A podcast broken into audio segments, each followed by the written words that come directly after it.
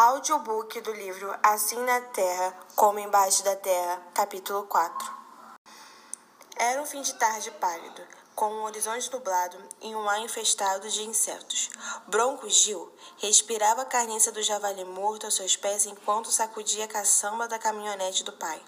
À sua frente estava sentado um homem com um chapéu de palha cobrindo parte do rosto. Vez ou outra, durante seu cochilo, disputava com o motor da caminhonete o ronco mais alto. Desde que fora morar com o pai, um fazendeiro próspero e um tanto cretino, pegara gosto pelas caçadas de javali. Sua mãe tinha sido estuprada pelo pai. Bronco nascera na tribo onde fora criado até os 12 anos, quando, por fim, o pai decidiu buscá-lo. Aprendeu mais do que poderia imaginar. Sua masculinidade se agravou ainda cedo. Mudou parte de seus hábitos, deixou amenidades e meninices para trás, fazia parte do bando. Retornaram para casa e o javali foi colocado debaixo de uma cobertura no quintal. Nos últimos meses, matou tanta espécie de animal que não conseguia calcular. Eviscerar não lhe causa mais nenhuma reação, ao contrário das primeiras vezes em que vomitava continuamente. O cheiro de animais mortos, do sangue, dos restos e sobras tornou-se natural. Seu pai estava sentado em uma cadeira na varanda, enrolando o cigarro e assobiando distraído. Ele cantava com as cigarras. Ao longe, uma mulher cruzou a porteira do sítio. Ele apenas a observava. Os vira-latas foram recepcioná-la, mas pouco latiam e mantinham uma certa distância da mulher. Eles não a assustavam. Boa tarde. Já é boa noite, senhora. O senhor me desculpa entrar assim. Entra, filha, e senta aí. A mulher se acomodou na outra cadeira. O homem gritou para o bronco colocar mais água no café. Me mandaram vir falar com o senhor. Quem?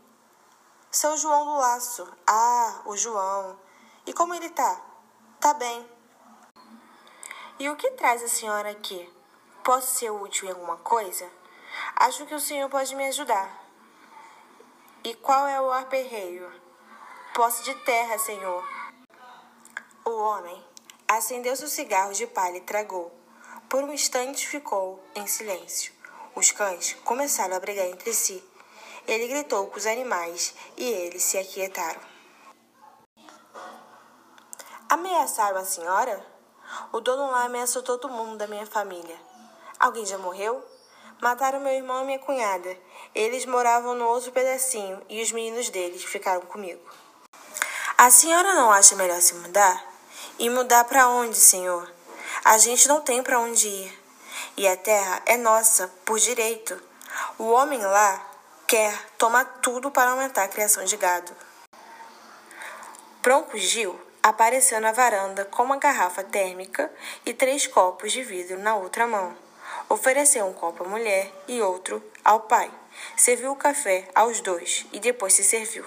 Sentou-se em seguida no degrau da varanda para acompanhar a conversa. Quem a senhora quer matar? O homem lá. Tem dinheiro? A gente está tentando juntar para pagar o pistoleiro, mas vamos dar um jeito de arranjar o dinheiro. Os cães novamente brigaram entre si. O homem pediu licença, levantou-se, apanhou uma mangueira no chão do quintal e jogou água nos animais. Eles se espalharam para lados opostos. Um deles, ele pegou pela goleira, levou-o até o outro lado e o colocou dentro de um cercadinho. Minutos depois, retornou a seu lugar, suspirou e bebeu um pouco mais de café. Sabe o que é isso? Briga territorial. Brigam por causa de terra. Aí, eu pergunto à senhora: os cães são diferentes da gente? Coisa nenhuma. O homem tragou o cigarrinho e pareceu relaxar um pouco. A mulher de olhos arregalados e um sorriso amistoso nos lábios finos e levemente pintados de vermelho, não conseguia disfarçar a tensão, apertando os dedos das mãos. O sujeito tem família? A família abandonou ele. É ruim demais o homem, Deus me livre, ninguém aguenta ele. Eu posso ajudar a senhora, metade antes e metade depois. Quanto custa? Uns três mil. Acho que a gente só consegue só dois mil. É pouco, mas com sorte tem, tem quem aceite. Faz assim: a senhora volta aqui depois de amanhã e eu dou uma resposta. Muito obrigada, senhor. Manda lembranças minhas para o João. Diz para ele aparecer. Vou dar sim, senhor. A mulher bebeu todo o café e colocou o copo sobre a mureta da varanda. Pediu licença a Bronco Gil, desejou boa noite a ambos e seguiu até a saída do sítio, escoltada pelos vira-latas. Acho que consigo fazer esse serviço, diz Bronco Gil. Não sei. Acho mesmo que consigo. O homem vive sozinho, pego ele em casa mesmo. Tem certeza? Gil sacode positivamente a cabeça. Uma coisa, filho, é vingança pessoal, outra coisa é ficar morte encomendada. Não é tudo a mesma coisa? Vou pensar. Não sei não. O senhor não vai se arrepender. Eu sou bom. Bronco Gil sorri, cheio de si. Você é um merdinha convencido. Até um tempo atrás, estava aí choramingando com saudade da mãe com nojo de abrir barriga de porco. Virou matador? Vou pensar se te dou ou não o serviço. Enquanto isso, dá comida para os cães. Bronco Gil levantou-se, animado com a ideia. Todo o sentido que parecia existir era o de seguir por essa trilha escura à sua frente, cheia de morte, vingança e saciedade. O local estava deserto e escuro. Depois de tanto tempo enfiado no mato, dia, noite, madrugada, caçando predadores, já estava habituado a esperar e havia cultivado uma paciência rara para atacar no momento certo. Deixou a bicicleta a metros de distância da entrada da casa do homem. Somente a luz de um pequeno poste estava acesa. Apanhou na sacola um pacote de salsichas e jogou-as para os cães enquanto eles vieram em sua direção. Colocou um par de luvas pretas, caminhou até a porta dos fundos, estava trancada. Tudo parecia calmo lá dentro. Uma janela na lateral da casa estava destrancada. Conseguiu suspendê-la o suficiente para que pudesse passar. Caiu por cima de uma mesinha de madeira e derrubou um bibelô. O barulho inconveniente causou uma leve agitação no fim do corredor. Escutou um pigarro, colocou a mesa de pé e o chutou o bibelô quebrado para o canto. Ouviu passos vindo em sua direção. Escondeu-se em vão entre o armário e a parede. O homem caminhava arrastando os chinelos e xingava os dois gatos que foram ao seu encontro. Vocês quebraram o enfeite, né, seus pestinhas? Os gatos miaram e se enroscaram nas pernas do homem, que seguiu até a cozinha. Bronco Gil saiu do vão segurando a pistola e entrou na cozinha logo atrás. O homem estava parado diante da geladeira aberta, com uma garrafa de leite na mão. Engatilhou a arma, o homem olhou para trás lentamente. Não se mexa, senhor. Fica quieto. Quem é você? O que quer aqui? Não sou rico, não tenho dinheiro, só tenho uns trocados lá no quarto. Pode levar. Não é um assalto. É o que então? Bronco Gil sabe que não é certo esse diálogo, que deveria somente matar e ir embora. Hesitou por alguns segundos. Matar o senhor. Os gatos rodeavam as pernas do homem. Posso pelo menos alimentar meus gatos? Bronco pensou que deveria acabar rapidamente com aquilo. Pode sim, mas rápido. O homem caminhou até a pia e encheu uma tigela de leite. Abaixou-se e colocou no chão. O que sobrou no leite da garrafa, ele bebeu direto do gargalo. Quem te mandou aqui, garoto? Bronco fica calado. Eu tenho pelo menos o direito de saber quem me encomendou. A sua vizinha aqui, a dona aqui. Ele se atrapalhou ao falar. Gentinha de merda. Eu tinha que ter matado a família toda. Quanto ela pagou? Dois mil. Dois mil? Mas na semana passada ela veio aqui me pedir, pelo amor de Deus, dois mil reais emprestados para pagar a cirurgia da netinha. Que gente ordinária usa meu próprio dinheiro para me matar. Até que ela foi esperta. O senhor não vai estar aqui para cobrar mesmo, então. O homem jogou a garrafa na direção de Bronco Gil e correu. A pistola engasgou quando apertou o gatilho. Apressadamente, ele foi atrás do homem, que se trancou no quarto. Eu tô armado aqui dentro. É melhor você ir embora. Bronco não sabe o que faz. Aquela conversa não era para ter acontecido. Deveria ter sido mais profissional, mais objetivo.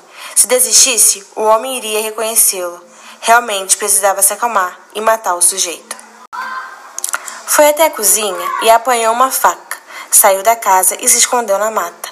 O homem apareceu na varanda segurando uma espingarda. Olhou para os lados, caminhou até o quintal e entrou novamente. Bronco Gil esperou quase três horas dentro da mata. Retornou à casa e, pela janela lateral, percebeu a luz azulada da televisão. A janela pela qual entrara estava trancada dessa vez. Rodeou a casa e não havia como entrar.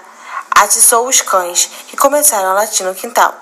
O homem saiu novamente, carregando a espingarda, procurando o motivo do alarde. Minutos depois, retornou para dentro da casa e certificou-se de ter trancado a porta, forçando a maçaneta. Espiou o quintal pela janela. Estava muito agitado e certamente amanheceria sem fechar os olhos.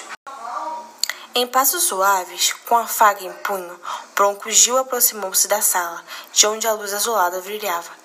Escutou um barulho de descarga quando atravessou o corredor e deu de cara com o homem diante do vaso sanitário. A espingarda estava em cima da pia. Os dois permaneceram congelados por brevíssimos instantes. O homem avançou sobre a espingarda ao mesmo tempo que Bronco tentou pegá-la. A arma caiu no chão e Bronco cravou a faca no pescoço do homem. Deu um puxão para o lado e rasgou sua garganta. O homem se debateu, emporcalhou o banheiro de sangue enquanto, aliviado, Bronco Gil observava. Deu um passo até o vaso sanitário e aliviou a bexiga. Passou a perna por cima do homem ao se dirigir à porta, escorregou na poça de sangue e bateu com a testa na quina da pia. Levantou-se e se olhou no espelho. O corte foi apenas superficial. Apanhou o papel higiênico e conteve o sangramento por alguns minutos. Jogou-o no vaso sanitário e deu descarga. Por pouco, essa teria sido a sua última noite. Deveria ter feito o serviço limpo, mas estava feito. Os gatos lambiam o sangue do homem no chão com a mesma avidez com que beberam o leite horas antes. Bronco Gil saiu pela porta da frente, caminhou até sua bicicleta e pedalou para casa. Toda a roupa que usou colocou em um saco e a queimou dentro de um latão no quintal. Passou a madrugada em claro, assistindo ao fogo no latão, ao nascer do dia e a vida florescendo silenciosamente no campo. Questionou se havia deixado para trás algum vestígio, mas acreditava que não. Mesmo que houvesse pistas, não havia muito com que se importar. Não haveria busca pelos culpados. Ninguém se importava e ele sabia disso. No caminho de volta para casa, Precisou parar para vomitar. Matar um homem era muito diferente de matar javalis. Sentia-se fazendo o trabalho sujo dos outros, atando os demônios alheios. Era a primeira pessoa que ele mandava para o inferno. Olhou para o céu, amanhecido, mustro feito pão de ontem. Sentiu o cheiro de café fresco vindo de dentro de casa. Levantou-se e dirigiu-se para a porta dos fundos, que dava diretamente na cozinha, deixando o amanhã desabrochar, ainda que enrugada e levemente chuvosa. Comentário sobre o capítulo. Achei um capítulo muito bom, o qual você percebe a banalização da vida e como ela pode ser comparada a meros animais. O que me mais marcou nesse capítulo foi a incessante comparação entre os humanos e os animais. No primeiro, onde o pai do Bronco comparava os cães com os homens que cobravam as terras, e como matar um humano é tão fácil quanto matar um animal. Bia, eu espero que você tenha gostado da minha leitura e do meu comentário. Beijos!